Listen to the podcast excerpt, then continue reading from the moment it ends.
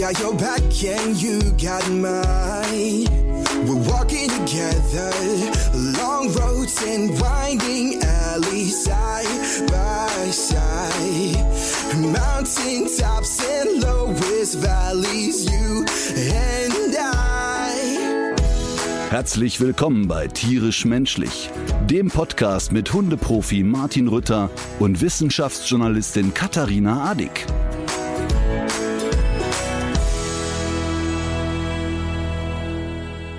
Na? Es waren Füchse. Ich war, also, meine Vermutung waren ja äh, ausgesetzte Hunde, aber auch Füchse. Ich habe ich hab, ich hab nie gedacht, dass es Hunde sein könnten, aber ich kann nicht richtig, ich kann nicht richtig festmachen, warum mir das so klar war. Irgendwie, die haben einfach so geguckt wie ein Wildtier. Weißt du, was ich meine? Ein Fuchs ist kein Haustier, auch wenn manche es glauben wollen. Genau. Und äh, wenn ich aber jetzt für jede Zuschrift einen Euro bekommen hätte, äh, wo mir der Marderhund nochmal empfohlen wurde als auch, auch Oh, mögliche, schön. mögliche Lösung, Ja, hätte ich jetzt sehr viele Euros. Und es ist auch nicht so weit weg, weil die sehen auch, wenn sie klein sind, äh, sehen die sich recht ähnlich. Aber ich habe die ja zuerst von hinten gesehen und ähm, weiß deswegen, die hatten so wirklich so kleine spitze Schwänzchen, wie man das auch so von Katzenbabys kennt oder eben von Füchsen oder von Hundewelpen. Aber der Marderhund, der sieht von hinten anders aus. Und äh, das kann man ja vielleicht später mal googeln, aber dann wissen alle Beteiligten, was ich meine. Außerdem hat der Marderhund auch so eine etwas weißliche Schnauze. Und ähm, ja, also es sind Füchse. Lange Rede, kurzer Sinn. Es gibt sie auch in dieser Farbausprägung in deutschen Wäldern. besonders wenn sie noch klein sind. Ja, so ist es wohl. Die waren ja auch noch sehr klein, aber äh, jetzt können wir, wir können alle beruhigt sein, weil da, wo ich die Füchse gefunden habe, da gehören sie ja auch hin. So. Aber das ist, äh, das, das passt auch so ein bisschen sozusagen der fröhliche Einstieg zu meiner guten Laune. Du siehst mich außerordentlich gut gelaunt. Ja, ähm, ja, das stimmt. Man, das, das, das man sieht es überall in deinem Gesicht so Total, sogar. total, weil ich habe, Es macht mir, es macht mir auch ein bisschen Angst. Ja, ich nee. bin ganz ehrlich. Naja, ich bin ja von Hause aus immer eigentlich ganz gut drauf, aber jetzt, Mhm. ich habe 90 Sekunden, bevor wir jetzt den Podcast gestartet haben, die Nachricht bekommen, dass der die RTL Mediengruppe etwas getan hat, was sie so noch nie getan hat. Mhm. Und ich freue mich gerade wie doof. Und zwar ist die Reportage Das gnadenlose Geschäft mit den Welpen aus der Bezahlschranke der RTL Plus App wieder rausgeholt worden. Nein, Ja. man hat noch nie gehört, dass etwas, was hinter der Bezahlschranke einmal verschwunden ist, den Weg wieder zurückgefunden hat, aber, oder? wie, aber ernsthaft, ich freue mich da so sehr drüber, weil es ja wirklich auch nochmal zeigt, also ich, das ist ja kein Geplapper, ne? Diese lange Zusammenarbeit mit der Sendergruppe, ich glaube mit Vox jetzt, ich sag mal 15 Jahre, mit RTL 12 Jahre, man ist ja jetzt wirklich auch so, man hat ja auch mal eine gewisse Strecke miteinander verbracht und man kennt sich und ähm, die wissen, dass ich echt anstrengend bin, wenn es um Inhalte geht, aber dass ich nicht an Eitelkeiten diskutiere und, und kompromissbereit bin und so. Und ich finde das so schön, dass sie das mitgemacht haben. Und weißt du, wem wir all das zu verdanken haben, dass das jetzt passiert? Herrn Winkel. Hubert Winkel. Ist das nicht schön? Weil Hubert Winkel seinen glorreichen Auftritt in Düsseldorf hatte. Äh, man möge sich die letzte Podcast-Folge angucken oder ich habe es ja bei Instagram und Facebook veröffentlicht. Da haben doch die Macher gesagt, ach Mensch, wenn das doch so ein spannendes Thema ist, dann zeigen wir doch den Leuten noch mal die Welpenreportage. Dann kann sich doch mal jeder selber ein Bild machen, weil Hubert Winkel ja einfach auf der Bühne, immer wenn ich gesagt habe, ja, aber wir haben das doch gesehen, hat er immer gesagt, ja, stimmt nicht, ja, stimmt nicht, ja, stimmt nicht. Und jetzt, wir werden natürlich, und das ist auch hier schon mein vorweggenommener Tipp des Tages oder Tipp der Woche, wird sein, wir verlinken natürlich die Reportage, das gnadenlose Geschäft mit den Welpen. Und da werden wir wunderbares Geschwafel von eBay-Pressesprecher ähm, Herrn Dubois hören. Wir werden sehen, wie der, dieser schlimme Handel aus Ungarn funktioniert. Ja, Wie wundervoll gut es den Tieren bei Herrn Winkel geht. Wie stets bemüht auch äh, die Welpenstube um das Wohl der Tiere ist. Dann werden wir da alles noch mal sehen. Und wenn man sich das dann noch mal vor Augen führt, ne? Ich habe ja nach dem Auftritt von Hubert Winkel mir die Reportage wirklich nachts selber nochmal angeguckt. Mhm. Da denke ich, der kann doch nicht auf der Bühne stehen und immer wieder sagen, das stimmt nicht, das stimmt nicht. Und wir sehen das alles in den Bildern. Wahnsinn.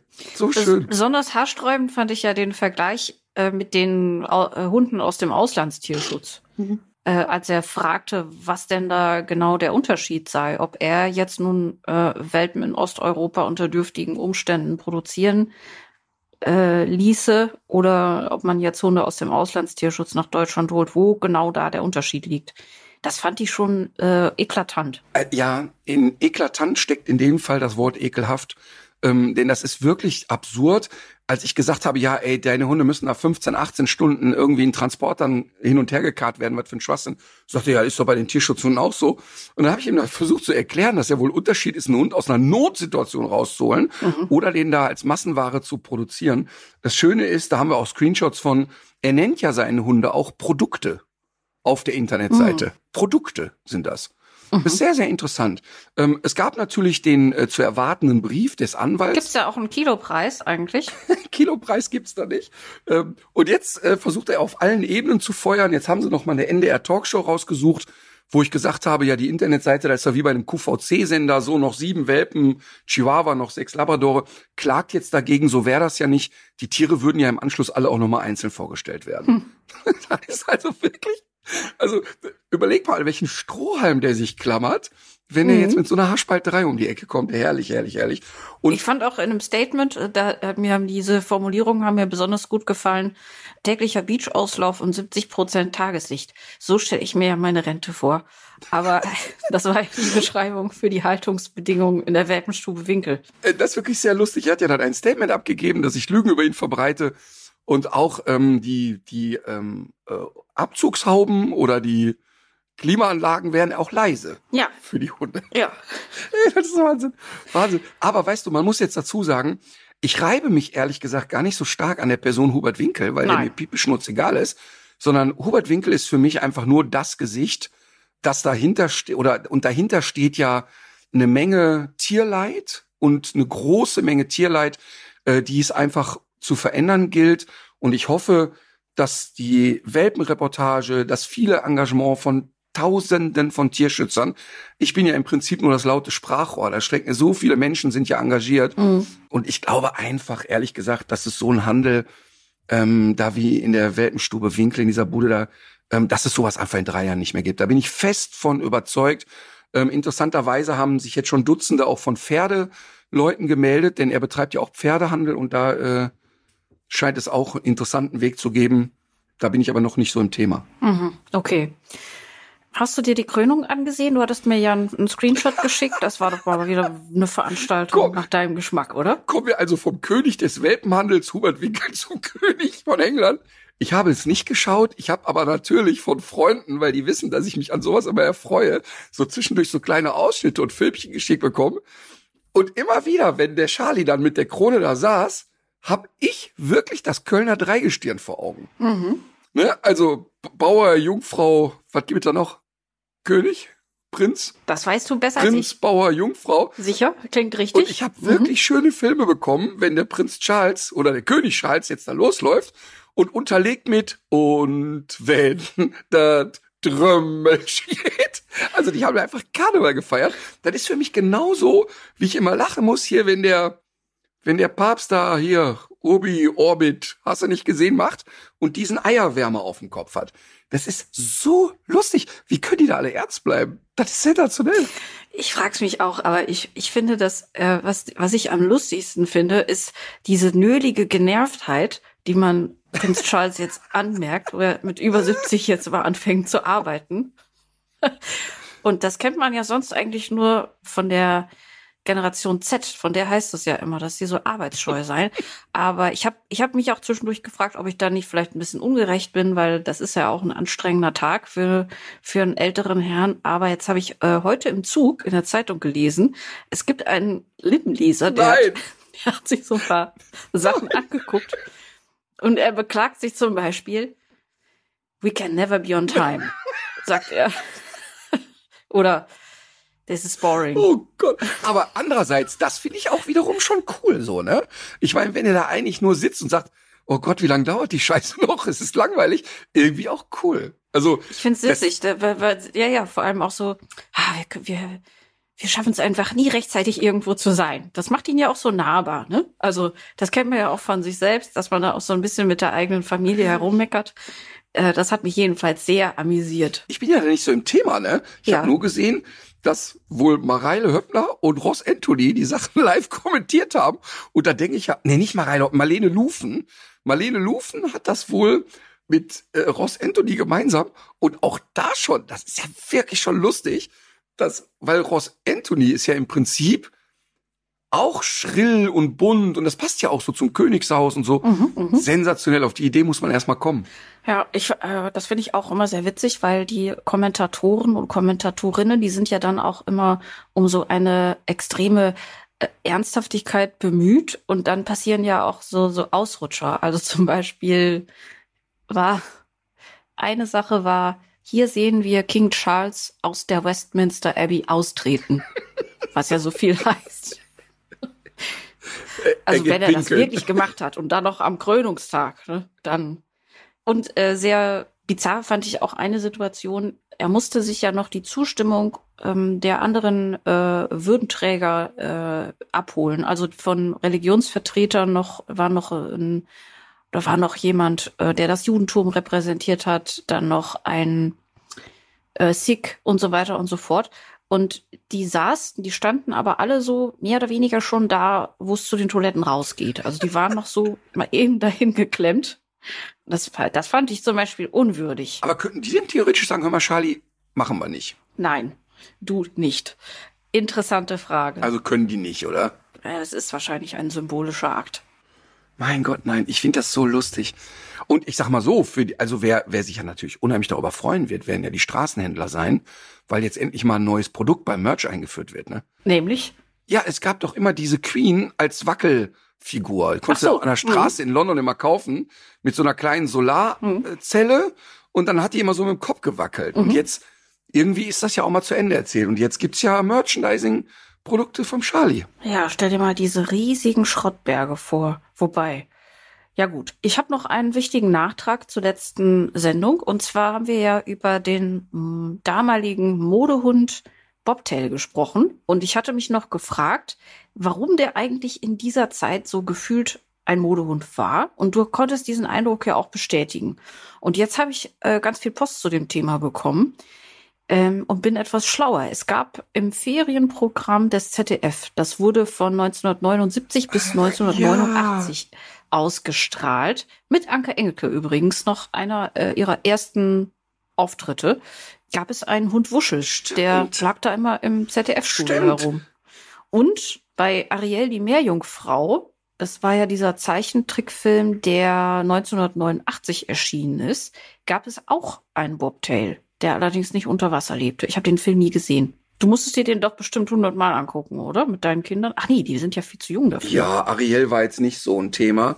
Ariel ist eigentlich jetzt nur in meinem Kopf aufgeplöppt, als sich die Welt aufregt, dass jetzt in der neuen äh, Verfilmung eine äh, schwarze Frau Ariel wird.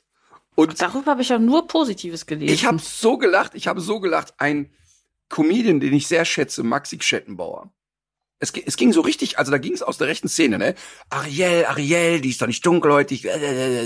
Das ist doch völlig unrealistisch. Und Maxi Stettenbauer sagt, ach so, ja, jetzt wo ihr es sagt, stimmt, da lebt so ein Mädchen, das hat so, so eine, eine Flosse statt Beine und die kann unter Wasser sprechen und so. Ach stimmt. Ja, nee, da ist natürlich total realistisch. Wie doof ist die Menschheit? Sensationell. Unfassbar ist das.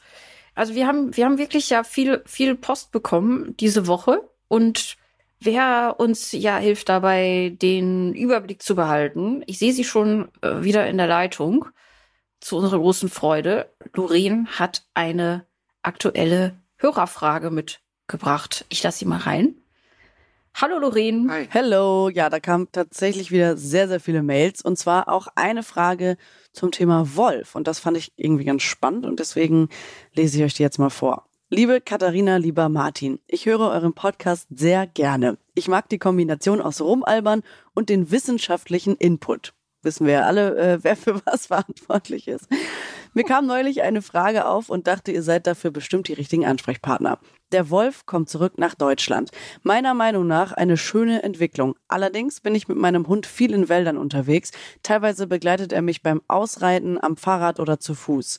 Wie sollte man als Hundehalter reagieren, falls man tatsächlich einem Wolf begegnen sollte? Reicht es, wenn ich meinen Hund zu mir rufe? Gibt es Interesse an Hunden seitens des Wolfes oder stellt mein Hund gar Konkurrenz für den Wolf dar, weil er glaubt, mein Hund, in Klammern ein Großpudel, könnte seine Beute abstauben wollen. Ach, das ist lustig. Ernsthaft sogar noch Puvo. Äh, Komme ich gleich zu. Das ist ja lustig, dass es ausgerechnet ein Pudel ist.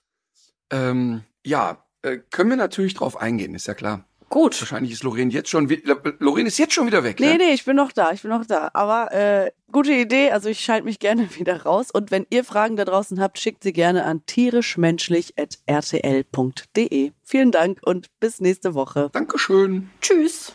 Also, äh, dass es ein Pudel ist, ist natürlich erstmal sehr lustig, weil man hat ja an der Uni Kiel Puvos gezüchtet. Pudel-Wolfsmischlinge. Also das äh, zeigt ja schon, dass unter anderem eine Verpaarung möglich ist.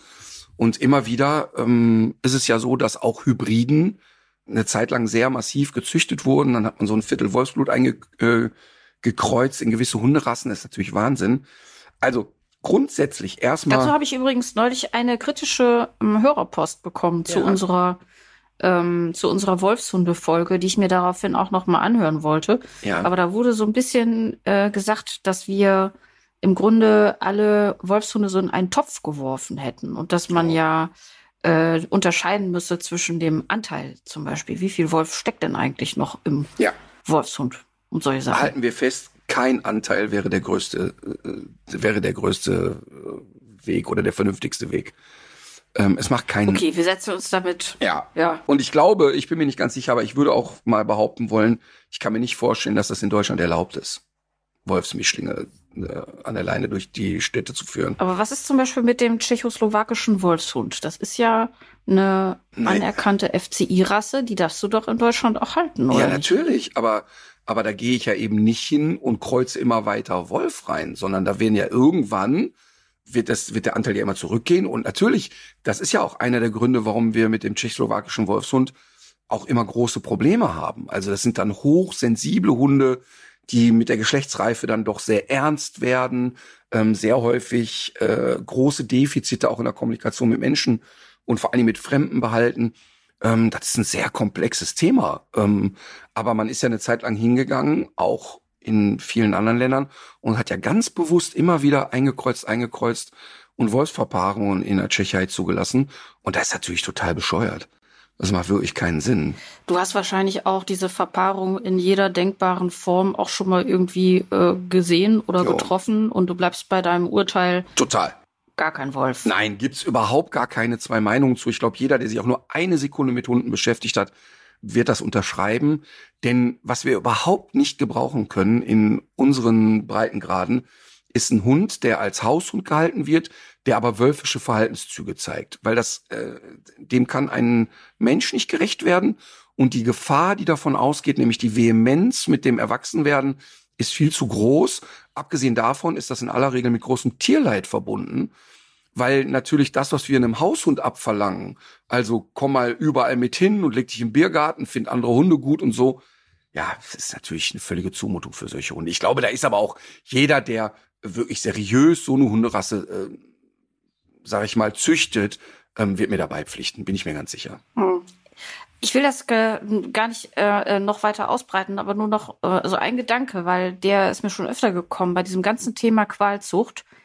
Es ist ja doch so, selbst wenn jetzt viele Leute denken, ja, ich habe hier aber doch so einen äh, friedlichen Hund, super kompatibel, kannst du treffen. Das kann ja auch sein. Also das ist Klar. ja zum Beispiel auch manchmal so, dass Hunde, in denen ähm, potenziell irgendwelche Erberkrankungen schlummern, weil sie eben aus Qualzuchtlinien stammen, dass es denen aber dann doch ganz gut geht. Aber die Ja, Gefahr natürlich. und auch das, was daran falsch ist, ist ja, man schafft ein Risiko. Total. Und natürlich, ich meine, Und immer. warum sollte man das tun? warum man das Risiko eingehen sollte, macht keinen Sinn. Ne? Ja. Also ich höre das ja immer, Ja. du kannst kommen, hier mein Mops fährt am Fahrrad mit und so. Das gibt es selbstverständlich. Dann kann der vielleicht sogar gut atmen. Probleme trotzdem mit der Kniescheibe, mit der Hüfte und so weiter. Und ähm, natürlich habe ich auch tschechoslowakische Wolfshunde kennengelernt, die total verträglich waren und auch nicht so ernsthaft, wie ich es beschreibe. Es ist aber die Ausnahme. Mhm. Und es macht wirklich keinen Grund oder es macht überhaupt keinen Sinn, das zu fördern. Überhaupt nicht. Das ist ein, das ist ein riesen, Riesenpunkt. Und deshalb muss man das eben auch klar und deutlich machen. Aber mal eben zurück. Wie verhalte ich mich eigentlich, wenn mir das Wölfchen Ach begegnet? Ja, genau. Ja. Also erstmal ich sag dir ganz ehrlich, hätte sofort den Impuls, Fotos zu machen. Ähm, das würde ich mal als erste Hilfemaßnahme. Mal, bitte macht Fotos, denn jede Wolfssichtung hilft der Wissenschaft. Dann ist vollkommen klar, ja, hol deinen Hund zu dir und zwar so zügig, wie es irgendwie geht. Denn selbstverständlich kann dein Hund eine ernste Konkurrenz für die Wölfe sein, die dort vielleicht ein eigenes Territorium haben oder auf der Wanderschaft sind. Und die Chance, dass dein Hund das unbeschadet übersteht, wenn es da zu einer Streitigkeit kommt, ist wohl eher null. Mhm. Ja, muss man wirklich sagen. Und, ähm, und da ist auch eine Gefahr für die Hunde. Das, das kann man überhaupt nicht wegdiskutieren. Das wird auch, ich meine, dass ich pro Wolf bin, das ist ja wahrscheinlich selbst erklärend, aber trotzdem dürfen wir die Gefahren, können wir vielleicht auch gleich nochmal streifen, so auch für die Bevölkerung nicht ausklammern. Aber wenn du einen, mit einem Hund unterwegs bist, ist es wichtig, deinen Hund an der Leine zu führen und auch in gebührenden Abstand wegzugehen. Mhm. Also es macht wirklich keinen Sinn. Äh, grundsätzlich ist ja Regel Nummer eins, immer Wildtiere in Ruhe lassen, fass kein Wildtier an, fass kein Wildtierbaby an und so weiter. Entferne dich dort, ähm, versuch aber eine Markierung zu setzen in deinem Handy oder dir wirklich gut zu merken, wo du warst. Ähm, aber die Gefahr, dass jetzt sozusagen eine Gruppe Wölfe einen angeleinten Hund oder einen äh, langsam spazierenden Menschen da aus dem Nichts attackiert, ist relativ gering. Was aber passieren kann, ist, gerade bei jungen Wölfen und für einen Laien ist ein junger Wolf, der sechs Monate alt ist, nur schwer als Jungtier zu erkennen, weil die ja schon nahezu ausgewachsen sind, oberflächlich betrachtet. Die sind schon sehr groß, sehr reif, sind von der Motorik schon einem erwachsenen Hund sehr, sehr ähnlich. Und aber die jungen Wölfe, die sind natürlich noch neugierig und verspielt mhm. und kommen näher und und und sind vielleicht auch nicht so distanzlos, haben da vielleicht schon auch mal ähm, Futter an den Stellen gefunden und so. Also deshalb ist da durchaus eine Gefahr und dann heißt es auch wirklich zu gehen. Ähm, wir hatten ja in der Reportage diese Dame, die das mit dem Golden Retriever erlebt hat und sie sagt, dass sie kann es nicht genau sagen, aber zwischen 10 und 20 Minuten sechs Wölfe sie begleitet haben beim Spazierengehen, so in einem Abstand von 30, 40 Metern. Und das ist natürlich eine total bedrohliche Situation und die man auch ernst nehmen muss. Und da kannst du nicht gebrauchen, dass dein Hund dahin rennt. Ich meine, statistisch gesehen, die Wahrscheinlichkeit, dass dem Hund was am Fahrrad irgendwie passiert im Straßenverkehr, die dürfte ja auch deutlich höher sein als dass mal was beim Hundespaziergang mit einem Wolf passiert, ne? Absolut. Also nach wie vor, nach wie vor ähm, ist die Wolfspopulation in Deutschland, von der wir jetzt aktuell ausgehen können, ähm, sicherlich nicht so, dass wir aktuell als Menschen gesellschaftlich vom Wolf bedroht sind. Mhm. Das ist, also ich glaube, auch da werden auch alle Wolfsgegner, auch wenn übrigens lustig ist, dass ausgerechnet Herr Söder sich jetzt geäußert hat und gesagt, alle Wölfe hier abschießen in Bayern. Ne? Mhm, mhm. ähm, also er ist auf Stimmenfang. Das ist sehr lustig. Also er, das war ganz lustig. Ich habe jetzt vor kurzem eine Reportage gesehen. Er hat ja vor einem Jahr oder so, hat er immer vegetarische Gerichte gepostet, die er isst. Und jetzt ist er ja auf Stimmenfang. Und jetzt hat er so Sätze gesagt wie ein Leben ohne Bratwurst ist möglich, aber sinnlos. Hat sich wieder mit der Fleischereiinnung fotografieren lassen. Sagt jetzt ein den Fähnchen Bauern. im Wind. Ja, ja, sagt jetzt den Bauern, ähm, ja, eine Weidehaltung ist nicht mehr möglich durch den Wolf in Deutschland, wir werden jetzt hier reagieren. Also er ist auf Stimmenfang gerade wieder mit populistischem Unsinn. Ähm, aber trotzdem muss man natürlich sagen, dass eine Weidehaltung in einem Wald oder in einem Naturgebiet, wo Wolf, Wölfe leben, ein Problem sind. Und da muss man hm. sich auch mit auseinandersetzen. Aber ja. es, die Situation ist jetzt nicht so aktuell, dass wir Sorge haben müssen, dass der Wolf ähm, jetzt morgen in der Kölner Innenstadt im Kindergarten zwei Kinder reißt. Aber trotzdem, die Lebensräume nähern sich an. Und deshalb muss man sich auch ähm, damit vernünftig auseinandersetzen. Was kann es für Vergrämungsmaßnahmen geben? Wie kann man gerade junge Wölfe ähm, sehr, sehr schnell davon abhalten, näher in die städtischen Regionen zu rücken? Wie kann man gucken, dass die geringste Chancen haben, an eingezäuntes Weidevieh zu kommen? Und ähm, dass zum Beispiel Pferde, junge Pferde sind ähm, natürlich auch ein, ein Beutetier, Ähm, und so ein Wildtier ist ja immer eher faul. Und wenn er also die Möglichkeit hat zu sagen, ach so ein paar eingezäunte Schafe, die kommen nicht sehr weit, da Mhm. komme ich aber prima dran, dann muss der nicht durch den Wald stromern, dann nimmt er halt die eingezäunten Schafe. Also diese Dinge müssen wir betrachten, aber es ist natürlich völlig absurde Panikmache zu sagen, wir sind jetzt hier heute aktuell in totaler Bedrohung. Das ist nicht der Fall. Mir kommt das so vor, als würde sich das gerade zu so einem richtigen Politikum entwickeln. Also ich will Ja. das jetzt noch nicht so ganz vergleichen mit diesen Waffengesetzen in den USA, aber es gibt ja so ein paar Themen, die taugen offenbar dazu, die Gesellschaft so richtig zu spalten. Und das machen sich all diejenigen zunutze, die davon irgendwelche politischen Erfolge auch haben und äh, auch auf dem Rücken solcher Themen dann ganz eigene Interessen dann wiederum durchdrücken wollen. Ich habe das Gefühl, das findet gerade auch statt und zwar auch mit so einer falschen Polarisierung, dass wir ähm, verstrahlten äh, veganen Städterinnen, zu denen ich mich jetzt zum Beispiel mal zählen würde, ähm, weitgehend planlos auch von praktischer landwirtschaftlicher Arbeit, es dann irgendwie anderen vorschreiben wollen, wie sie es machen sollen. Also Mhm. davon bin ich echt weit entfernt. Klar. Aber ich finde es eben auch blöd, wenn immer mit solchen ähm, Stereotypen äh, gearbeitet wird. Und äh, ich glaube auch, dass das Thema letztlich gar nicht dazu taugt, Genau. sondern dass man, äh, dass eigentlich niemand will, dass der Wolf zu einer Gefahr wird, dass jeder Verständnis dafür hat, wenn jemand Weidehaltung betreibt, dass man äh, den Leuten dass sie irgendwie auch Maßnahmen brauchen, um das vernünftig zu machen. Aber wie das aussehen könnte, weiß, wissen wir ja auch nicht. Wir hatten ja schon letztes Jahr mal gesagt, dass wir mal äh, uns mit einem Jagdökologen oder einer Ökologin und aber auch einer Weidehalterin oder einem Weidehalter mal zusammensetzen wollten und über das Thema mal sprechen. Ja, Und ich glaube, das wäre gar nicht doof, wenn wir das vielleicht sogar äh, diesen Sommer mal schaffen. Weil ja. Finde ich gut, weil wir haben. wir können uns also, ja immer gut streiten. Das Ja, ist eigentlich ein guter, ja, auch, aber ich, ich finde Echt? auch, dass ähm, so ein Podcast-Format, wo jeder in seinem Kämmerchen sitzt und sich nur zusammenschaltet, dann ne, Ja. gibt's keine Handgreiflichkeiten.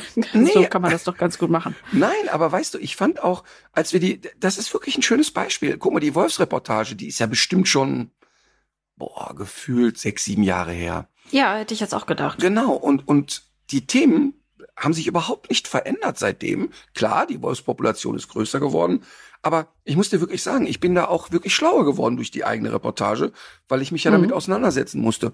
Und weil ich kann das wirklich total verstehen, wenn du dich mit Leuten unterhältst, die es erlebt haben, dass der Wolf äh, da reinklettert, äh, deine Ja. Fohlen kaputt beißt und irgendwie da liegen 20 aufgerissene Schafe in deinem Garten. Horror. Dann ist das nicht schön. Und, Ja. ist, und das Beispiel dieser Leute war immer, ja, das ist ganz witzig, wenn du in Hamburg eine Penthouse-Wohnung hast, zu sagen, ich finde das sehr schön, dass der Wolf wieder da ist. Ähm, also deshalb muss man wirklich beide Seiten hören Ja. und gemeinsam einen Plan erstellen, was können wir eigentlich tun und in welchem Ausmaß ist das eigentlich äh, wertvoll. Und man darf sich auch nicht davor verschließen, zu sagen, unter Umständen m, kommt man vielleicht hier und da um gezielten Abschuss auch nicht rum. Aber wir können nicht Hysterie verbreiten und sagen, äh, automatisch müssen wir jetzt da alles erstmal wegballern, was bei drei nicht auf dem Baum ist. Das ist Blödsinn. Genau, weil weg, wegballern äh, muss man ja ganz unbedingt schon den Ölkäfer. Ich weiß nicht, ob du davon gehört hast. Ich habe ich hab die letzten zwei Wochen, glaube ich, nichts, kaum was anderes gelesen, als Was? irgendwelche alarmistischen Überschriften zum Ölkäfer. Also wegen Ölkäferbefall wurden schon Kitas geschlossen und ähm, das ist ein, das ist ein Käfer, der ist hier heimisch und der sondert über, ich glaube, seine Kniekehlen sondert der so ein öliges Gift ab. Und Wirklich über Kniekehlen ist kein Witz jetzt. ja, nee, ist kein Witz. Und, und äh, dieses Gift ist wirklich auch gefährlich, wenn man den Käfer verschluckt oder am Käfer leckt. Aber da ist man ja dabei. Und dann kann es natürlich auch ähm, gefährlich werden. Aber also wenn man den jetzt irgendwo trifft, das sind so kleine, schwarze, längliche Käfertiere, die auch so ein, was ungewöhnlich ist und auch auffällig, so einen ausgeprägten Kopf auch haben. Also Kopf und Rumpf beim, bei diesem Ölkäfer, die sind recht deutlich getrennt. Die haben sowas schwarz-violettes. Und sollte man den versehentlich angefasst haben, einfach Hände waschen oder äh, dieses Gift kann manchmal auch so Hautreizungen auslösen. Aber das ist ja nicht das einzige Gifttier, was wir hier in Deutschland haben. Und die gab es einfach immer schon. Ich habe mich gefragt, ob wir schon im Sommerloch angekommen sind. Wahrscheinlich. Und dass es jetzt überall diese, äh, diese Nachrichten gab. Und ich, also wenn man sich schon Sorgen um Insekten macht, dann doch eher um, um die, die wegbleiben. Aber wie giftig ist denn so ein Käfer? Was passiert denn, wenn ich daran lecke? Ja, also du, äh, das könnte unter Umständen zum Tod führen. Aber dann muss ich dann vier Stunden dran lecken oder an 3000 Käfern oder an einem? Äh, ach so, ob das Gift eines einzelnen Käfers jetzt für dich persönlich ausreichen würde, das weiß ich jetzt nicht genau. Oder für ein Kind in der Kita? Ja, das müsstest du dir, das müsstest du dir gleich selber zusammen googeln, wie viele Okay. Käfer du bräuchtest. Ja. Okay. Ich finde es nämlich ganz interessant, weil die sind eigentlich, eigentlich ist es eher ein gutes Zeichen, wenn man so einen Ölkäfer trifft, weil die nämlich in ihrer Vermehrung, also das, die durchlaufen ja auch so verschiedene Phasen und die Larven, die fressen zum Beispiel die Eier von Wildbienen und deswegen kann man eigentlich mittelbar sagen, wo ein Ölkäfer auftritt, da gibt's auch noch Wildbienen Ach, und die cool. sind ja anders als unser Nutztier, die Honigbiene. Ja, wirklich auch äh, vor, äh, vom Aussterben bedroht, jedenfalls. Viele, viele Arten. Wir haben ja über 560 oder so in Deutschland. Und deswegen ist das eigentlich was Gutes, wenn man den Ölkäfer sieht. Und es gibt keinen Grund, äh, deswegen in Panik zu verfallen. Also Ölkäfer doch nicht abschießen. Gezielte Entnahme von Ölkäfern. Oh Mann. Nur die ey. Problemkäfer Ah, werden aus dem Bestand was wir entfernt. für Sorgen haben, ey. Ja. Schließ die Kita, da rennt ein Käfer. Lecco mio. Oh Mann, ey. Naja. Schließ, übrigens, schließ den Käfer. Ich hatte, ich hatte wirklich eine, eine sehr, sehr schöne Tourneewoche. Wir waren in Lemgo und in Braunschweig. Zwei ähm, sehr unterschiedliche Hallen. Ne? Lemgo, da wird eigentlich Handball gespielt in der Halle. Aber sehr dicht, sehr kompakt, 4000 Leute und echt Hexenkessel. Kommst du raus, aber richtig Rock'n'Roll. Dann nach Braunschweig in die VW-Halle gefahren. Auch so eine, so eine runde Halle, total cool, 5000 Leute, richtig gut. Und auch die Leute so, ne? Also mit allem, was dazugehört und Gegröle. Und dann der dritte Tag, Ilsenburg. Ilsenburg, denkst du erstmal, aha, okay.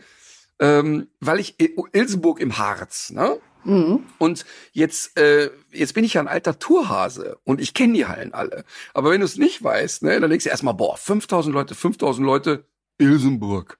So, ist eine kleine Turnhalle, passen, glaube ich, 1500 Leute rein.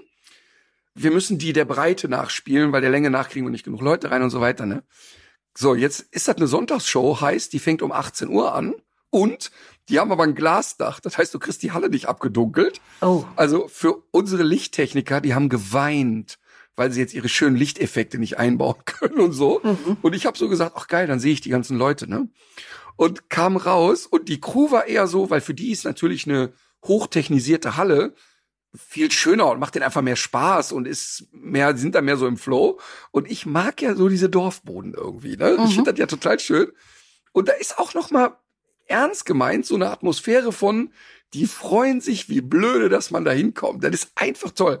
So, und dann hatten wir schon vor der Halle schon zwei, drei Erlebnisse. Äh, ich kam da an und dann kam so eine ältere Frau im Rollator. Hören Sie mal, Sie gehören doch dazu, Sie haben so ein T-Shirt an. Wann fängt das an hier mit dem Rütten?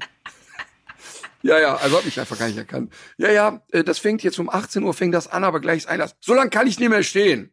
Ja, kommen Sie doch mit, dann lassen wir sie schon rein. Weißt du, so fing das schon an, total lustig. So, Show beginnt.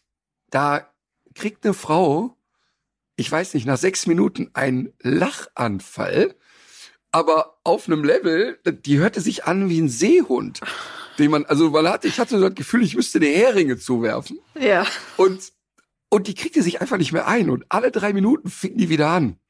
Das war so lustig. So, und dann hatte ich also immer so, wusste ich schon so, aus der Ecke kommt jetzt gleich der Seehund wieder. Ne? Mhm. Und irgendwann war in der Ecke Tumult und ich hatte das so, ich war dann so im Ignoranzmodus. Ich kann nicht jedes Mal darauf eingehen. Und dann Mhm, stellte sich aber raus, ist eine Frau daneben ohnmächtig geworden. Oh.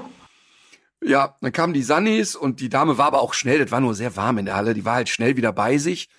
Ähm, und dann bin ich von der Bühne runter, bin zu ihr, hab mit ihrem Pläuschen gehalten und gesagt, ja, wird schon. Und die war auch total klar und wieder ansprechbar und wird jetzt in die nächste Show eingeladen. Aber was Das so war ja das. Ja. ja, Ja, sag mal. Nee, ich habe nur gedacht, tatsächlich, als du eben, als, als, de, als du eben Glasdach gesagt hast, habe ich gedacht, oh Scheiße, das wird ja warm. Es ist ja dann Ja, wie dann- in so einem, wie in so einem Treibhaus. Das war wirklich der größte Brutkasten Deutschlands. Ähm, Das war wirklich sehr, sehr schön. Aber das zeigte so den Spirit dieser Veranstaltung. Weißt du, ich konnte da so runterlatschen, ein bisschen mitmachen und die Leute so, ach, hm, während ich dann da rumlatschte, sprach mich dann eine Frau an, hören Sie mal, Sie haben doch gerade hier über den Weltmändler und über Ebay so erzählt. Ich habe meinen Hund auch von Ebay. Der ist aber prima. Und dann bin ich wieder auf die Bühne, hab das dann so aufgegriffen, gesagt, Mensch, hier hat eine Frau auch einen Hund bei eBay gekauft. Na klar, kannst du da auch mit Glück mal einen gesunden Hund finden. Aber ihr unterstützt da die Industrie, haben wir das also nochmal aufgegriffen, dass für jeden bei eBay gekauften Hund ja wieder Dutzende weitere produziert werden. Alles total schön. Und dann, dann sage ich ja am Ende bei der Zugabe immer so, oh, wieder kein Schlüpper auf die Bühne geflogen, ne?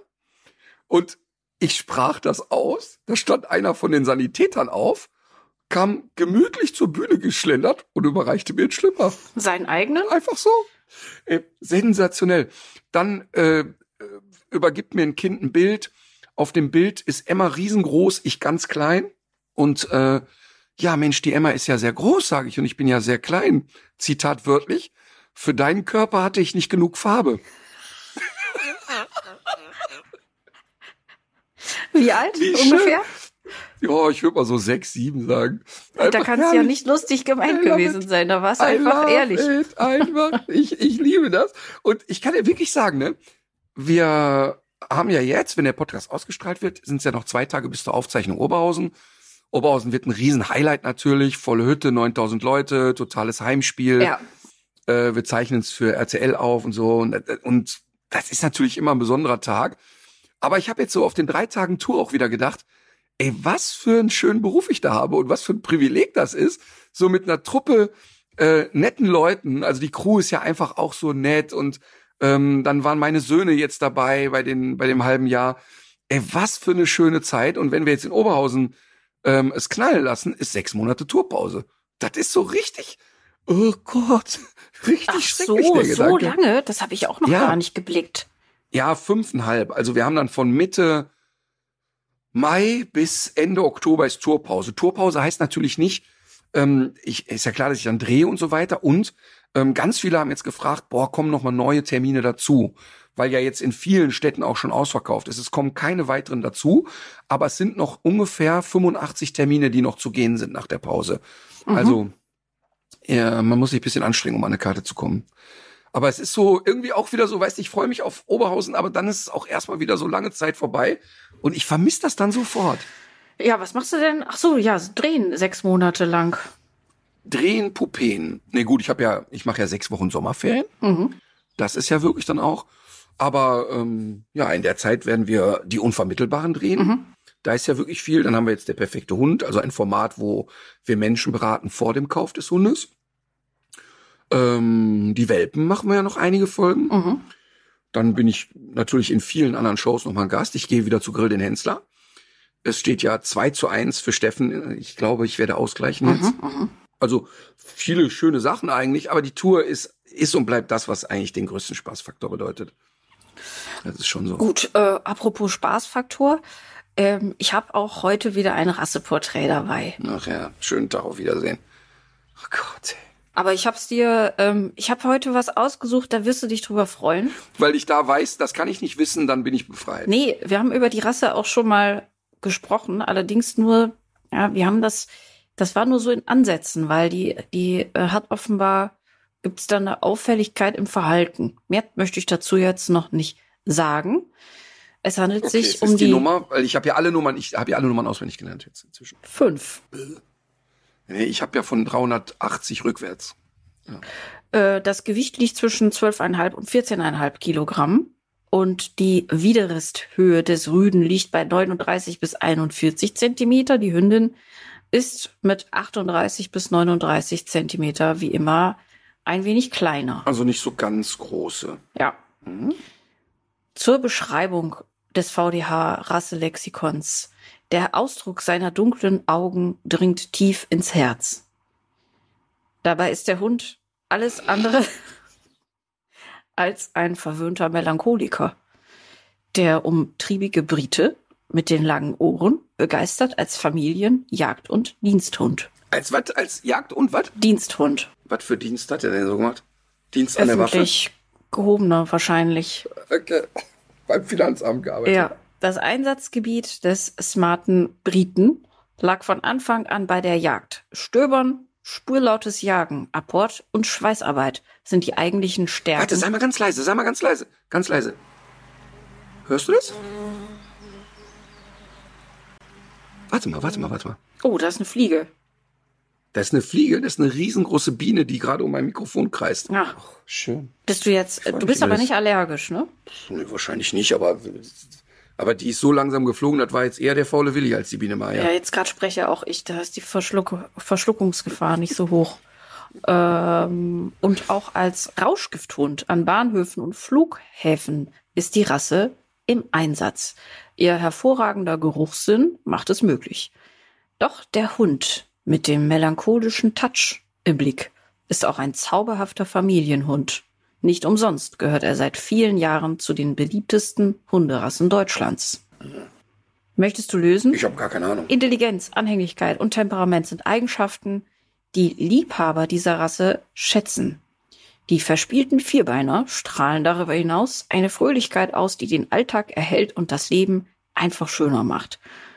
Nun gut, ein Manko gibt es, aber auch darüber lässt sich diskutieren. Kaum ein Hund kann so herzerweichend blicken, wenn es darum geht, einen Leckerbissen zu erbeuten. Und das schlägt sich bei entsprechender Erfolgsbilanz ganz gerne auf der Waage nieder. Ach, okay. Letztendlich ist das Betteln aber auch eine Erziehungssache und einer konsequenten Erziehung bedürfen diese Hunde nun einmal. Sie neigen ansonsten ganz gerne dazu, in der Familie den Ton anzugeben. Hm. Manchmal frage ich mich, ob diese Rasseporträts eigentlich von einer künstlichen Intelligenz geschrieben wurden.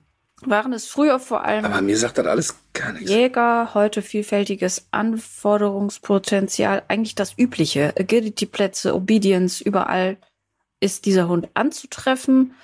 Äh, in puncto Pflege etwas eher unkompliziert, aber muss man relativ, äh, muss man jeden Tag äh, regelmäßig bürsten. Hast du schon gesagt, aus, also ich habe da, ich, ich, ich bin immer noch bei Jagd- und Diensthund Hm. irgendwie.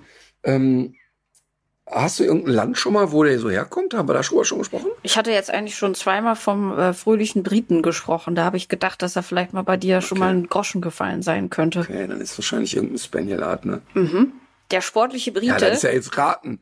Englischer, Spaniel, was weiß ich. ist ein mittelgroßer, Ach, kompakter Hund mit ausgewogenen Proportionen. Er wirkt robust und genau das ist er auch. Das unermüdliche Rutenspiel ist Ausdruck seiner angeborenen Fröhlichkeit. Das glatte, seidige Haarkleid sollte keinesfalls drahtig oder wellig sein.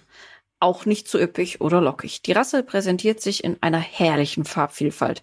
Einfarbig, schwarz, rot, gold, Leber, schokoladenbraun, Cocker? schwarz mit Loh, braun. Ja, Es ist ein Cocker es ist ein Okay. Cocker Spaniel. Okay, The Cocker Spaniel ähm, finde ich tatsächlich eine komplexe Rasse. Muss man wirklich sagen, denn die Komplexität liegt darin, dass die schon, finde ich, ordentlich jagdpassioniert sein können. Also Wuseln mit Nase auf dem Boden, eigentlich Dauerprogramm. Komischerweise haben viele ältere Leute den, den Cocker Spaniel für sich. Mhm. Ähm, also man sieht häufig echt alte Leute mit dem Hund und das sind dann auch relativ, relativ häufig doch sehr dicke Hunde. Ne? Ähm, also ist echt so eine Fressmaschine wie Labrador, wie Beagle und der Cocker ist auch echt fresssüchtig. Ne? Ich kenne äh, oder habe einige wirklich saunette und saulustige Hunde kennengelernt. Ähm, kenne aber vielen, viele von denen, die sich aber null die Butter vom Brot nehmen lassen. Ja. Auch schnell mit den Zähnen dabei sein können, also auch mal durchaus pampig werden, wenn man da nicht genau ist, würde ich nicht so zu den typischen Anfängerhunden äh, zählen. Ich weiß auch gar nicht, ob der noch so populär ist. Ähm, ich finde, man sieht ihn weniger als früher. Ich glaube in England, deswegen kam ich nämlich auch drauf, ist er das noch sehr. Der hier die ähm, das britische Königshaus ist, glaube ich, auch Cocker Spaniel Halter. Aber ich weiß es auch nicht. Also ich finde, man sieht sie auch nicht mehr so oft wie so in den 90ern vielleicht noch. Aber äh, du hattest mal in einer Ja, es gab ein Riesenproblem, genau. ja, Es gab ein Riesenproblem mit der Cockerwut, der sogenannten Cockerwut. die Cockerwut, genau. Und ich finde den Begriff, den Begriff auch sehr äh, treffend sozusagen. Also äh, eine sogenannte idiopathische Aggression. Die Leute haben zu Anfang oder als das Phänomen auftrat, ähm, schwerpunktmäßig war das ja beim roten Cocker Spaniel mhm. ausgeprägt. Also da am allermeisten von allen äh, Cocker Varianten. Und die Leute haben es ähm, besonders, wenn sie Anfänger waren, mit epileptischen Anfällen verwechselt. Mhm. Das heißt, der Hund geriet da sehr in Rage, sehr häufig auch mit Körperzittern verbunden, ähm, sehr häufig so mit Schlagen der Zähne aufeinander. Und deshalb lag es für viele dann erstmal so nah, boah, der hat da mich gebissen, weil ich ihm zu nahe kam, während er einen epileptischen Anfall mhm. hatte.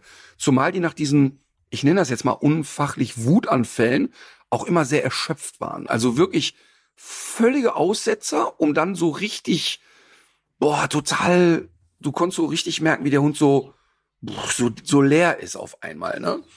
Und diese äh, Cockerwut war meiner Meinung nach aber auch äh, rezessiv vererbbar, also nicht direkt auf die nächste Generation immer übertragbar und dadurch auch in der Anfangsphase nicht so gut zu analysieren für die Zuchtverbände. Ähm, ich habe aber Cockerspaniel im, im Training gehabt, die diese Cockerwut äh, traf so oder ging so klassisch einher mit Vollenden der Geschlechtsreife. Mhm. Viel häufiger bei den Rüden als bei den Hündinnen, viel häufiger bei dem roten Cocker als bei allen anderen. Mhm. Und ähm, dann verwechselten die Leute das mit, oh, der wird jetzt geschlechtsreif, der wird pampig, der lässt sich nicht mehr die Butter vom Brot nehmen. Und ich hatte das unglaublich oft im Training, unglaublich oft. Und immer wieder begegnet mir diese Hunde. Und dann habe ich mal, boah, ganz, ganz lange mit jemandem, oh, ich glaube vom VDH oder einem Cocker-Züchter geredet, der saukompetent war und der das mir auch sehr gut erklären konnte. Und der hatte ähm, auch so alte so Kameravideos gemacht. So, da gab's doch diese Sony-Kameras mit so einer Mini-DV drin und so und hat mir einige Videos gezeigt von solchen Hunden und da konnte man ziemlich deutlich sehen, dass diese Wutanfälle tatsächlich keinen menschlichen Auslöser hatten. Also die wurden wach und starrten vor sich hin und verbissen sich dann einfach in das, was da in der Nähe war. Mhm. Also ich habe dann Videos von Cockers gesehen, die einfach in den Garten rannten, sich in einen Reifen verbissen oder in, äh, in eine Tischkante oder im Zweifel in den Menschen, der da war und auch sehr in Rage wirkten. Also auch sehr hektisch, da reinbeißen, da reinbeißen. Ganz, ganz dramatisch. Also man hat so wirklich, finde ich, als Laie sehr schnell gespürt, ey, dem geht's selber gerade unfassbar schlecht. Also das hat nichts mit, ey, ich bin jetzt gerade erwachsen, ich hau jedem aufs Maul, der mir zu nahe kommt, hatte damit gar nichts zu tun. Was aber gut war, man hat dann doch in dem Verband relativ gut reagiert und hat doch relativ klar immer wieder die Zuchtlinien beendet, wo das auftrat. Mhm. Also auch, wo das in zweiter, dritter, vierter Generation auftrat. Und heute ist die Cockerwut tatsächlich kein signifikantes Thema mehr. Aha. Also das tritt immer noch mal auf, aber du kaufst dir nicht eine hohe Wahrscheinlichkeit ein bei dem Thema. Aber immer noch ist es so, ähm, das bricht mir eigentlich alle Halter und alle Züchter, dass die Wahrscheinlichkeit beim Roten immer noch, noch höher ist als bei allen anderen. Aber das wäre jetzt nicht das K.O.-Kriterium, sich einen solchen Hund zu kaufen, finde ich, weil es eben nur sehr gering und selten auftritt. Aber ich finde, dass man beim Cocker trotzdem überlegen muss, ob man das macht, weil er ja doch sehr bewegungsfreudig, sehr arbeitsfreudig ist und ja auch doch schon was sehr eigenbrötlerisches hat. Zu Hause finde ich die toll, sind auch ruhige Hunde, ja, sind wachsam, die kläffen auch, wenn es drauf ankommt, aber ah, ich finde manchmal schwer so zu denen durchzudringen, wenn man mit denen unterwegs ist. Mhm, mh. Aber ich kann mir gut vorstellen, dass man die falsch einschätzt, weil die sehen eigentlich ein bisschen aus wie so ein Sofakissen, aber das Wie Alf sehen die im Prinzip aus. Auch, ja. Aber dass man da nicht, so, dass man das unterschätzt, was damit so verbunden ist, das führt vielleicht auch dazu, dass gerade ältere Leute sich die anschaffen. Ja, ich habe ja, ich weiß nicht, ob ich es hier schon mal erzählt habe, ich war ein legendäres Video von einem Cocker Spaniel, der sich in einen Kundenarm verbeißt. Da war ein Leinenführseminar und das ist mindestens 15 Jahre her, eher noch länger. Und äh, da war eine Übung, der Halter dieses Hundes sollte sich, wenn er mit dem Hund geht, immer am Ende vor den Hund stellen den aber nicht rempeln und auch nicht körperlich angehen, ja. sondern nur davor stellen. Und dieser Halter war immer zu spät. Also das heißt, permanent überholte der Hund den und der Halter mhm. rannte dem so seitlich in die, in die Flanke. Und dann stoppte ich das und sagte, mal, ähm, es geht jetzt nicht darum, hier irgendwie den einzuschränken körperlicher Natur. Ich würde nur gerne einmal das Erlebnis haben, dass so ein Hund merkt, sie entscheiden, in welche Richtung sie gehen und nicht der Hund mhm, dauernd. Mhm. Ja, ja, ja, ja, hätte er verstanden. Und dann sehe ich aber, dass dieser Hund immer mehr so Drohsignale schickt und sagt zu diesem Mann nochmal, hören Sie bitte auf, den zu rempeln. Ich habe ein bisschen Sorge, der beißt Sie gleich. Der ist schon total gestresst. Nein, nein, nein, der beißt mich nicht, der beißt mich nicht. Sprach es aus, trat diesem Hund halb versehentlich auf die Pfote. Und das Spannende ist, dass dieser Hund nicht intuitiv ins Bein biss, sondern einen Schritt Anlauf nahm, nach oben sprang und sich in den Arm verbiss. Also, das war nicht so aus Angst und Schmerz irgendwo reingebissen, sondern echt klar zu sagen, du Penner, jetzt zeige ich's dir. Und worüber ich mich besonders geärgert habe, ist, dass nachdem wir den Mann da medizinisch versorgt haben und das war ernste Versorgung angesagt und Krankenhaus mhm. und alles, sagte der so, oh, das hat er schon lange nicht mehr gemacht. Oh, oh. Und dann, dann möchte ich wirklich, ich möchte mit dem Knüppel durchs Dorf jagen, so einen Menschen, weil du fünfmal sagst, bitte hören Sie auf, den zu rempeln, das ist für den Hund nicht schön und B, ich sehe hier eine Gefahr auf uns zukommen und er sagt immer, nö, nö, nö, passt schon. Aber da konntest du sehen, dass dieser Hund, und das ist jetzt nicht unbedingt rassetypisch, aber dieser Hund so sehr systematisch sagt, okay, ich gebe jetzt Kontra und nicht Aua und schnappt ab mhm, oder so. Mhm. Ne? Aber sehr heftiges Video. Nutzen wir bei uns für die Trainer immer zu Schulungszwecken. Weil man sieht da so schön, natürlich, der Fehler liegt in erster Linie bei mir, ich, der das Leinenführseminar gemacht hat. Denn ich hätte natürlich auf gar keinen Fall auf die Einschätzung des Halters hören müssen, denn ich habe ja gesehen, wir haben ein Problem. Ja. Und ähm, der Halter hat immer gesagt, nein, es gibt kein Problem. Und ich hätte das unterbrechen müssen und hätte sagen müssen, nein, nein, jetzt, wenn ich hier dabei bin, findet das nicht mehr statt. Ähm, also das ist ein Punkt. Und der zweite Punkt ist, wie wichtig es auch immer wieder ist und wie hilfreich es ist, Training zu filmen. Ich kann nicht alles filmen, ne? aber ich rate den Trainern immer wieder, auch die Menschen beim Training zu filmen, weil den Menschen oft nicht bewusst ist, was ihre Körpersprache für den Hund bedeutet. Mhm. Und wie oft erlebe ich das Beispiel, dass ein Mensch sagt, Sitz, beugt sich aber dabei nach vorne. Der Hund fühlt sich über das Vorbeugen bedroht. Ein sensibler Hund findet das bedrohlich, duckt sich und legt sich vielleicht sogar hin, um kleine Brötchen zu backen. Und der Halter sagt, nee, ich hatte Sitz gesagt und zieht den Hund wieder hoch. Ja. Und das ist natürlich für den Hund ein Martyrium. Er hat ja körpersprachlich richtig reagiert ja. und nachvollziehbar reagiert. Aber der Mensch reagiert jetzt vielleicht auch nicht ganz falsch in seiner Welt, weil ihm ja gar nicht klar ist, dass er ein falsches Signal gesandt hat. Und deshalb ist äh, tatsächlich das Filmen unglaublich wichtig. Und das glaube ich, das ist beim Reiten so, weil ähm, als ich die Reitstunde bei Sandra Schneider hatte, war das ja auch so, mhm. dass Sandra immer gesagt hat, ja, du musst mal gerade hinsetzen. Und ich hatte aber wirklich das Gefühl, ich säße mhm. gerade. Und auf den Videos sieht man, das hatte mit gerade nichts zu tun. So ist das beim Tennis, beim Golfen, bei jeder Sportart, dass es hilft, wenn man sich selber noch mal sehen kann. Ja. Was waren denn dann die letzten ähm, oder was waren so die Signale von dem Cocker, die dich haben wissen lassen, dass es gleich soweit ist? Also er ist immer, wenn der Mann auf ihn zugegangen ist, ausgewichen, hat dann aber ist nicht ausgewichen im Sinne von Huch, ich passe auf, sondern ausgewichen, hat sofort eine Körpersteifigkeit gekriegt. Ah, ja. Und ist dann mit, mit gesenktem Kopf immer wieder zwei Schritte auf ihn ran und hat die Brust so rausgeschoben. Aha. So nach dem Motto, also jetzt ist echt gleich hier Schluss. Also er war sehr, sehr präsent in dem Moment. Und dann natürlich ganz klassisch sich so mit der Zunge übers Maul fahren, Jetzt sage ich wieder züngeln. Ich weiß, dass nur Schlangen züngeln und dass der Begriff biologisch falsch ist, aber das ist auch ein großes Stresssignal, wird fälschlicherweise oft als Beschwichtigungsgeste gewertet, ist es aber nicht. Es ist ein Stressabbau und wenn ein Hund schon ansonsten aggressive Gesten zeigt und dann kommt das Züngeln dazu, kann es durchaus sein, dass danach eine Beißattacke folgt. Ähm, aber grundlegend hätte ich eingreifen müssen, auch wenn ich nicht glaube, dass der Hund gleich beißt, sondern weil ich ja gesehen habe, dass die ein riesen Kommunikationsproblem ja. haben. Mhm. Und da hätte ich eigentlich viel deutlicher sagen müssen, hier ist Schluss. Ähm, aber ja, habe ich nicht getan. Ja. Okay. Das war doch sehr erhellend. Zum Thema Gesundheit zum, beim Cocker Spaniel, da gibt's schon auch wieder so rassespezifische Krankheiten. Der Cocker wird so zwischen 12 und 14 Jahre alt. Äh, das, was so an, an äh, Erberkrankungen aufgezählt wird, sind Innenohrerkrankungen, die zum Teil auch zu Gleichgewichtsstörungen führen oder auch zur Taubheit. Und dann gibt es noch Anfälligkeiten für eine Lefzendermatitis, also äh, offenbar so eine chronische mhm. Hautentzündung an den Lefzen. Ja. Und dann gibt es aber auch. Das habe ich tatsächlich auch ein paar Mal gesehen. Ah ja. Und es gibt auch noch eine schwere Nierenerkrankung. Ja, aber es ist, äh, da gab es auch, war auch zu lesen, dass, was du auch sagtest, diese Cockerwut, dass das zurückgeht, aber dass es eben, wenn es, wenn es auftritt, auch nicht behandelbar ist oder nicht, nicht heilbar, ne? Dann.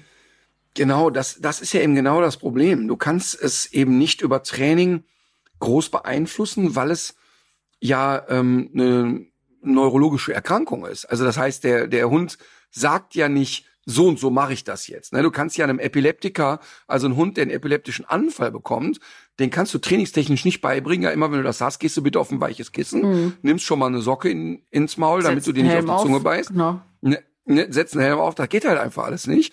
Ähm, das heißt, die Leute, was die aber können, ist, dass man, also jetzt kann ich nicht sagen, ich habe hunderte von Cockerwut-Anfällen äh, gesehen, aber Dutzende sicherlich. Und eigentlich war bei den meisten äh, es so, dass immer auch ja eine totale Körperspannung vorher entstand und so eine Unruhe, mhm. wo man das schon hätte jetzt antizipieren können mit ein bisschen Erfahrung. Ähm, und dann kann man ja schon ein paar Maßnahmen einleiten. Mhm. Ich habe übrigens mir ein neues Buch bestellt. Äh, und zwar geht es da nochmal um Erberkrankungen bei verschiedenen Hunderassen und was da besonders gehäuft auftritt. Das habe ich gesehen bei einem Tierarzt, der, glaube ich, auch aus England ist und, äh, glaube ich, meine bei TikTok irgendwie aktiv ist. Sehr gut. So, ich habe noch ein Thema auf der Pfanne. Hau raus. Und zwar würde ich heute ganz gerne mal ausnahmsweise berufliches und privates äh, vermischen. Ich weiß auch, dass, dass es sehr viele Leute gibt, die die Erfahrung schon gemacht haben, dass ein Tier wegläuft und nicht wiederkommt. Und bei Katzen ist die Gefahr ja immer noch ein bisschen größer, weil die ja deutlich eigenständiger unterwegs sind. Aber deshalb Katzentracker drauf. Tractive hat einen Tracker ein für Katzen. Ja, richtig. Ist kein Witz, ist wirklich ja. kein Witz. Also bei einer Freigängerkatze, ich würde auf jeden Fall und der diesen Tracker, den Tractive gebaut hat, der ist extrem leicht und den kann eine Katze wirklich unkompliziert tragen und bei einer Freigängerkatze halte ich das für extrem wichtig. Und das ist ernsthaft auch das, was jetzt. Also viele also Katzen, das, was viele Katzen ja äh, äh, Katzenhalter ja fürchten, ist, dass die sich damit irgendwo aufhängen oder strangulieren oder oder sonst irgendwas damit hängen bleiben. Aber ja, das das das kann sein. Ach so, das kann sein. Ich dachte, weil es gibt ja auch ja. Vorrichtungen, dass du das dann im Falle, wenn da Druck drauf ist, dass das dann ganz schnell sich öffnet. Ich hätte jetzt getippt, dass das, das da so ist. Genau, genau. Und äh, dann ist ja wieder die Philosophie Halsband oder Brustgeschirr und so weiter. Mhm. Aber wenn du dir überlegst, dass ja wirklich ganz viele Katzen auch abhanden kommen, weil sie woanders, gerade die Freigänger, äh, Freigängerkatzen, weil sie irgendwo in der Nachbarschaft Futter bekommen. Das heißt, du mhm. leidest da drei Monate vor dich hin, mein Tier ist tot, mein Tier ist tot und letztlich liegt Fett auf der, im Garten bei jemand anderem. Und das könntest du ja zumindest mal rausfinden. Und, und nicht selten passiert es bei Hund oder Katze, dass sie irgendwo feststecken schlichtweg und daran sterben, weil sie nicht weiter irgendwo rauskommen. Also deshalb, also ich bin echt kein Hysteriker und, und bin auch jetzt nicht jemand, der immer für alles Netz und doppelten Boden braucht. Ja. Aber weißt du, dieser Tracker, was kostet der? 30 Euro oder was? Das ist Pipifax. Ja.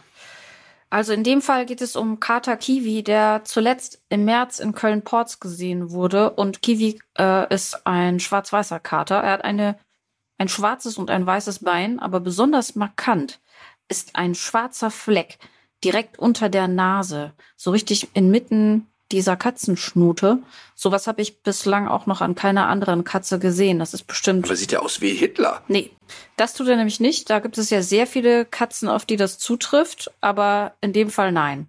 Und das ist auch wahrscheinlich dann, genau. Also nein, Kiwi wird gesucht. Kiwi wird sehr vermisst. Wenn jemand äh, denkt, äh, so eine Katze vielleicht schon mal gesehen zu haben, es ist natürlich auch eine äh, kleine Belohnung der Menschen, an, äh, die besonders an diesem Kater hängen, ausgerufen worden. Aber ähm, das soll natürlich jetzt nicht dazu führen, die eigene Katze umzulackieren. Das sind auch keine, keine astronomischen Summen. Das nur dazu. Vielen Dank. Und ich weiß, dass das, das ist, das ist das, es gibt ja ganz viele Leute, die, die in dieser Situation sind. Und ich, wir ich werden weiß. das hier nicht leisten können, jetzt das in jedem Fall zu machen, aber in dem Fall ist auch äh, noch ein Kind involviert, was sehr traurig darüber ist und äh, deswegen Kiwi kommt zurück. Okay. Ähm, dann äh, will ich mal Community Danke sagen ähm, und auch Johanna Danke sagen. Johanna äh, Henkel ist ja nicht nur diese kluge Mitarbeiterin, die das Wort Huntjes ja. äh, sich ausgedacht hat, ähm, sondern Johanna macht ja auch, äh, betreut ja den Social, meine Social Media Accounts auch ähm, und die hat mir eine Liste gemacht und eine Aufstellung, was alles an Heuschnupfenpräparaten em äh, empfohlen wurden, weil es kam eine echte Flut. Und sie hat dann mal aufgelistet, was ist alles dabei, was wurde am häufigsten genannt und so weiter. Und es kam zum Teil, und das liebe ich, unglaublich lustige Vorschläge, ähm, die dann auch natürlich nicht ernst gemeint waren, weil du gesagt hast, nein, um Gottes Willen, nicht irgendwelche schwachsinnige Hausmittel. Da waren so, so lustige Sachen dabei. Ne? Also von äh, Katzenhaare, äh, also nicht jetzt eine getötete Katze, sondern wenn eine Katzenhaare verliert, ähm, da Bäuchchen draus machen, sich in die Nase stecken, dann können keine Pollen mehr rein. Über, man müsse regelmäßig einen Honig essen, der aber nur nachts geimkert äh, werden durfte, weil, und dann kamen so lustige Geschichten dazu, hat mich wirklich sehr erfreut, aber es kam wirklich, manchmal ist die Welt so banal, ne? Es wurde mir ein Medikament empfohlen, und zwar ziemlich häufig, und das habe ich ausprobiert, und ich nehme das seit drei Tagen, und es ist unglaublich. Ja, ja. Es ist wirklich unglaublich. Ernsthaft, wirklich ernsthaft. Ich habe den ja gleichen an. Effekt wie bei den gleichen Effekt wie bei den anderen Mitteln, also einen guten Effekt und ich habe aber die Müdigkeit von dem Zeug nicht. Und jetzt habe ich ein bisschen weiter recherchiert und offensichtlich ist das ganz indi- individuell, weil mir haben Menschen auch die Medikamente empfohlen, die ich eh schon nehme und sagen, boah, seitdem bin ich nicht mehr müde und ich bin todmüde von denen. Mhm. Und jetzt habe ich aber ein anderes ausprobiert ähm, und es ist super gut. Also ich habe wirklich keinen, also ja, natürlich, du kriegst es ja nie ganz weg, aber ich kann, ähm, ich schlafe einfach. Das ist super. Das ist wirklich super. Das ist Mhm. echt ein Geschenk. Also von daher danke. Deshalb habe ich jetzt auch, will ich die Community noch mal ausnutzen. Ja, aber meinst du nicht, dass wir jetzt mit Fragen gelöchert werden, was das für ein Medikament ist? Ja, ich kann das ja sagen, Lorano Pro. Mhm. Also ich, ist ja nicht so, dass ich weiß nicht, noch nicht mal, wer der Hersteller ist, aber ich kriege jetzt ist jetzt kein Werbedeal oder sowas. Ja, ja, ja, ähm, ja. Ich hatte äh, nein, nein, nein, nein. Ja, ja, genau. Unter dem Code Ja, genau.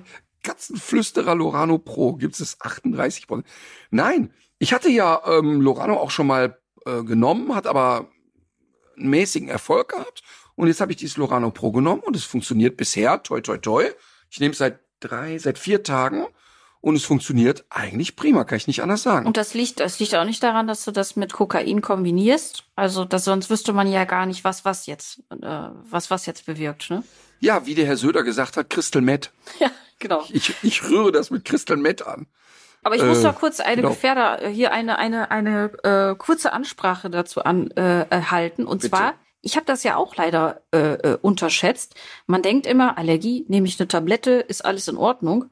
Aber das ist tatsächlich was, womit man zum Arzt gehen sollte. Weil ich das, bin ja, das kann ich sich bin ja ja, in das, ärztlicher das, Betreuung. das ist, du machst das ja auch richtig, nur dass es jetzt hier nicht der Eindruck entsteht, dass man da einfach was einwirft und gut ist, weil es kann ja sein, dass es dann diesen Etagenwechsel gibt, dann kriegt man Asthma, dann kriegt man noch was anderes. Genau. Und es wird immer schlimmer, weil die Pollenzeit wird immer länger, die Pollen werden auch aggressiver und so eine Pollenbelastung, die kann sich auch auf das Immunsystem auswirken, also zum Beispiel auch auf so eine äh, Sache wie Covid. Die Leute haben da auch mehr gelitten. Und äh, sogar klar. die Leute, die gar keine Allergie hatten. Okay, aber ich merke, das führt jetzt ähm, zu weit. Also Nein, zum Arzt. Genau, also das ist ja ganz wichtig. Dadurch, dass ich ja ein, so auch so ein allergisches Asthma habe, bin ich ja bei einem guten Pneumologen und ich nehme ja auch, nehme ja auch noch so ein, ähm, muss ja so ein Cortisonspray nehmen und ohne das geht ja sowieso gar nichts.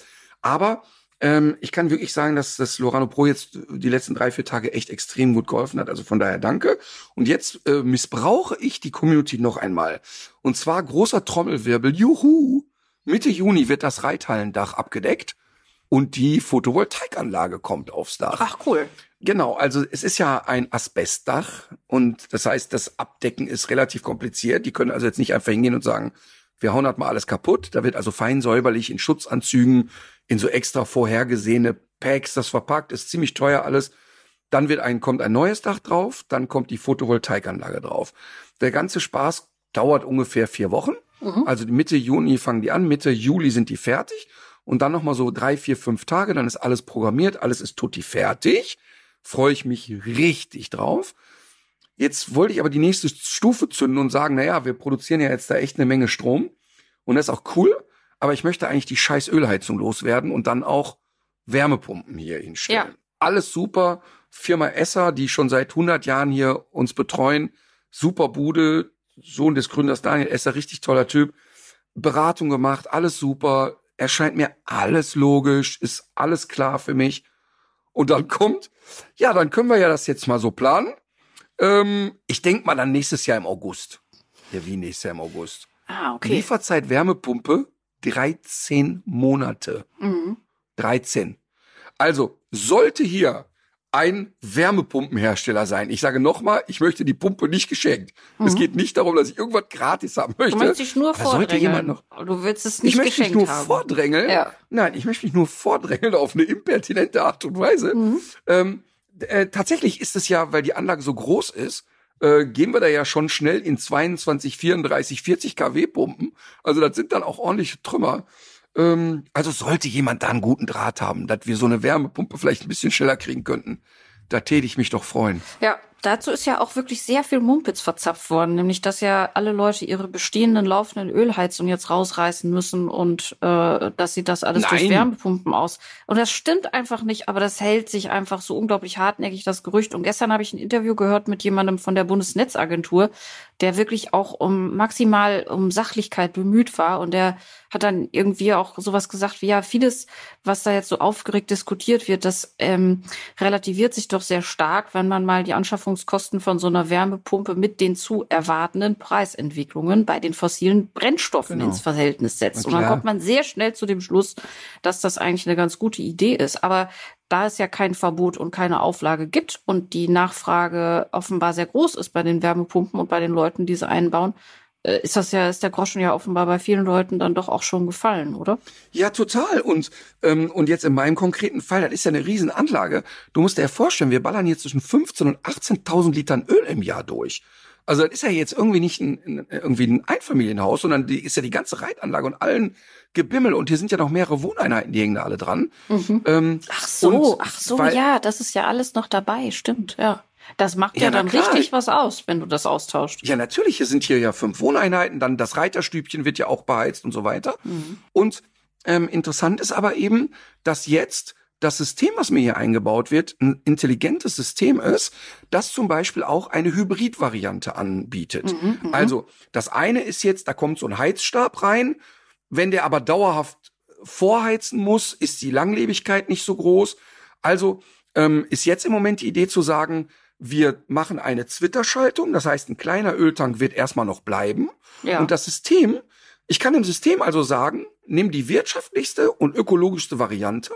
Und dann kann es unter Umständen auch mal gut sein, wenn er sagt, ah, jetzt machen wir mal eine halbe Stunde heizen wir vor über die Restölvariante und dann Zug um Zug baut sich das wieder ab. Mhm. Und das ist wirklich großartig. Das ist sehr, sehr schlau. Das heißt also, es werden bereits im ersten Jahr aus, sag was, 15, 16, 18.000 Litern Öl noch 1800 Liter Öl und in den nächsten zwei Jahren eben kein Öl mehr. Und das ist einfach cool. Das ist krass. Ja. Ja, aber echt. Aber echt, jetzt musst du nur noch irgendwie so ein Katapultsystem entwickeln, was dich immer nach Mallorca befördert und dann bist du so richtig fein raus. Also, wie gesagt, weißt du, in meinem Fall, ich habe mir jetzt überlegt, dass es ja auch blöd ist, wenn ich dann immer fliege. Deshalb habe ich mir überlegt, ob ich mir ein U-Boot zulege. Ja, so ein Atom-U-Boot. Richtig. ja, finde ich gut. Nee, finde ich gut. Nein, ich freue mich darauf Die total. Die fahren bestimmt auch schon mit so Rapsöl oder ja, so. Ich freue mich darauf total und ich werde auch äh, berichten und ich werde auch äh, die, die Fortschritte der Bauarbeiten dokumentieren. Und ähm, der Markus freut sich schon sehr, dass er mit der Drohne drüber fliegen darf und ein bisschen gucken kann, wie die das machen und so. Und möchte natürlich da auch ein bisschen ja nicht Werbung machen im Sinne von macht das jetzt alle. Ähm, das ist ja völlig klar, dass man das immer individuell auch betrachten muss. Aber ich werde schon die Community ein bisschen auf dem Laufenden halten. Wie läuft das jetzt hier gerade? Was ja. sind jetzt gerade die Knackpunkte? Wo ist es schwierig? Wo ist es gut? Wo macht es Spaß? Und es ist natürlich klar, dass das jetzt erstmal eine Investition ist und auch sicherlich ein paar Jahre braucht, bis sich das rechnet. Aber es ist ja jetzt erstmal nicht nur eine wirtschaftliche Entscheidung, sondern eher mal eine ökologische gewesen. Ja, heute war übrigens ähm, eine Anhörung aufgrund dieser Petition, über die wir auch gesprochen haben. Da geht es ja um die Vereinfachung von Balkon-PV-Anlagen. Da bin mhm. ich mal gespannt, was es da gibt. Ich könnte es fast selber hören, denn ich bin ja heute in Berlin und äh, weiß gar nicht, ob die jetzt schon fertig sind oder nicht, aber wir werden davon berichten. Ach so, ich könnte jetzt direkt mit meinem Tipp anschließen, weil das passt so ein bisschen da dran. Soll ich mal? Ja, knüppel aus. Eine Kollegin von mir hat für den SWR eine Reportage gemacht, die jetzt hier vielleicht nicht das Interesse der ganzen Hörerschaft trifft. Aber vielleicht doch von Teilen. Und zwar heißt sie Mais, Mist und Methan. Ist Biogas eine Alternative zu Erdgas? Von SWR Wissen. Und ich finde, das ist ein richtig, richtig gutes Ding geworden.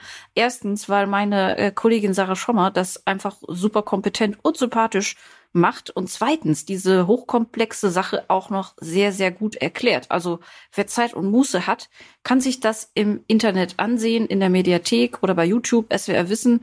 Wir werden es natürlich auch verlinken und es ist eine dieser Sachen, die von den schrecklichen Zwangsgebühren ähm, produziert wird. Und die zweite Sache, die ich äh, empfehlen möchte, äh, kommt aus derselben Quelle, also aus der Zwangsgebühr, aber wird von einem anderen Sender produziert. Es ist das Format Science Cops. Davon habe ich, glaube ich, auch schon mal erzählt. Das machen äh, meine Kollegen Maximilian Döckel und Jonathan Focke. Und ich finde, das ist ein ganz witziges Format. Die nehmen sich da auch selber nicht so ernst, aber das, was sie da tun, natürlich schon. Und zwar werden da Dinge geprüft, die ähm, zum Teil falsche Versprechungen machen und die Menschen auch auf Abwege locken, meistens verbunden mit einem handfesten wirtschaftlichen Interesse. Und die suchen einfach nach diesem, ja, die, die, die entlarven diesen wissenschaftlichen Unsinn, der dahinter steckt. Und in diesem Fall möchte ich die Folge empfehlen, äh, wo es um Liebscher und Bracht geht. Das wird jetzt vielen Menschen was sagen, die Rückenprobleme haben. Mir nicht. Dir nicht? Nee. Das sind so, das ist so der Rückenpapst in Deutschland. Und wenn man sich diese Folge anguckt von meinen beiden Kollegen, dann ist man wirklich fassungslos darüber, äh, wie man mit so einer Masche äh, durchkommen kann. Und das ist so ein bisschen, das ist so ein bisschen der Tamahanken-Phänomen. Wenn du, du kannst mal dir eine Folge von Tamahanken lebt ja leider nicht mehr, war ja ein sehr unterhaltsamer Kerl und so. Aber wenn du da mal mit einem Tierphysiotherapeuten eine Folge geguckt hast, da kannst du mhm. aber Menschen sehen, die die Tischkante beißen. Das ist also, da standen aber auch den, den, den äh, wissenschaftlich orientierten Menschen mal dezent die Haare zu Berge. Ja, ja, das, das klingt wirklich da nach, das, als gäbe es da einige Parallelen. Und was ich bei diesem Format auch noch gut finde, ist die Art, wie die recherchieren. Das machen ja nicht nur die beiden alleine, sondern dahinter steckt ja auch wieder eine Redaktion. Äh, die Art, wie das auseinandergepflückt wird, wie man sich auch solche Studien dann anguckt, die da immer äh, zwangsweise herangezogen werden und eben auch äh, äh, sehr stark äh, verbogen in ihrer Aussage. Da lernt man eben auch etwas über diese Methodik, was man mit äh, zu anderen Themen rüber, rübernehmen kann. Weißt du, was ich meine? Mhm. Ja. Cool. Okay. Dann äh, meinen Tipp habe ich ja schon gesagt. Äh, den Link werden wir unten setzen. Das ist die Reportage, das gnadenlose Geschäft mit den Welpen in der RTL Plus App zu finden im Super. Gratisbereich. Super ist das. So, Musik 2, 3. Was hast du? Äh, ich habe einen Song von der Musikerin Feist, das Debütalbum Let It Die. Das habe ich, glaube ich, das habe ich bestimmt 5000 Mal gehört. Das war wahrscheinlich die am stärksten, also die, diese CD, die war so unglaublich abgenutzt hinterher. Also die, die war schon fast nicht mehr zu sehen. Ich habe das so gerne gehört, dieses Album, und freue mich jetzt umso mehr, dass ich diese neue Musik nach vielen Jahren auch wieder so gut finde. Äh, und zwar gibt es ein neues Album von Leslie Feist und ich wünsche mir den Titel Borrow Trouble. Feist? Jetzt im Sinne von, so wie wir das Wort kennen in Deutschland? Ich würde mich der Sache gar nicht so nähern. Ich würde das Lied einfach anhören. Ja, muss ich wirklich sagen, da, das habe ich sofort an die Band ganz schön Feist erinnert. Kennst du die Band ganz schön Feist? Nein. Die haben einen, ähm, die hatten mal einen, einen großen Erfolg, waren damit in allen deutschen Sendungen.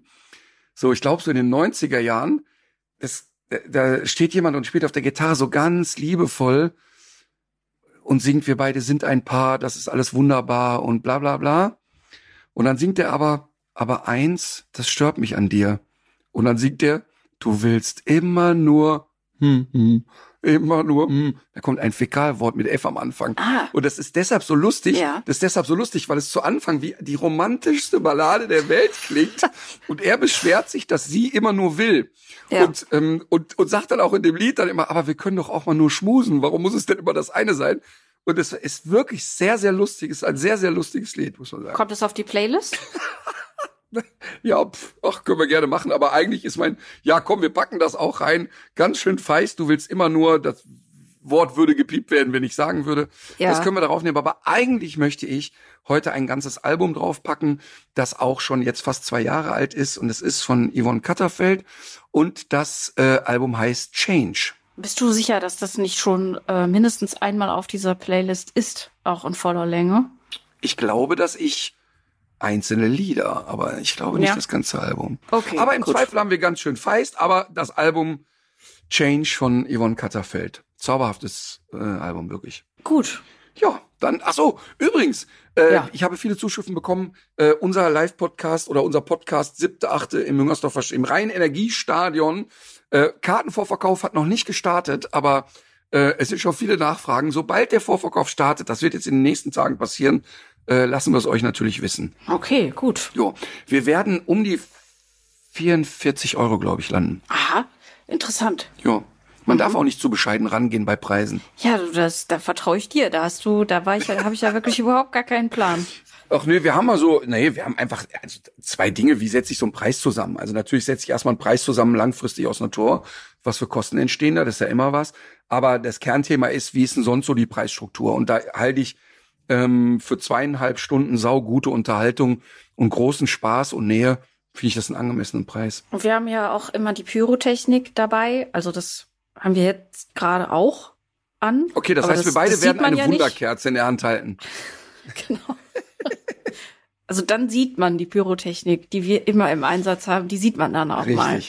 Ja. Ja, okay, also es ist, das ist ab jetzt versprochen. Äh, immer wenn wir irgendwo einen Podcast vor Publikum machen werden, wirst du Wunderkerzen dabei haben. ja. Okay. Gut, dann legt euch wieder hin. Legt euch wieder hin.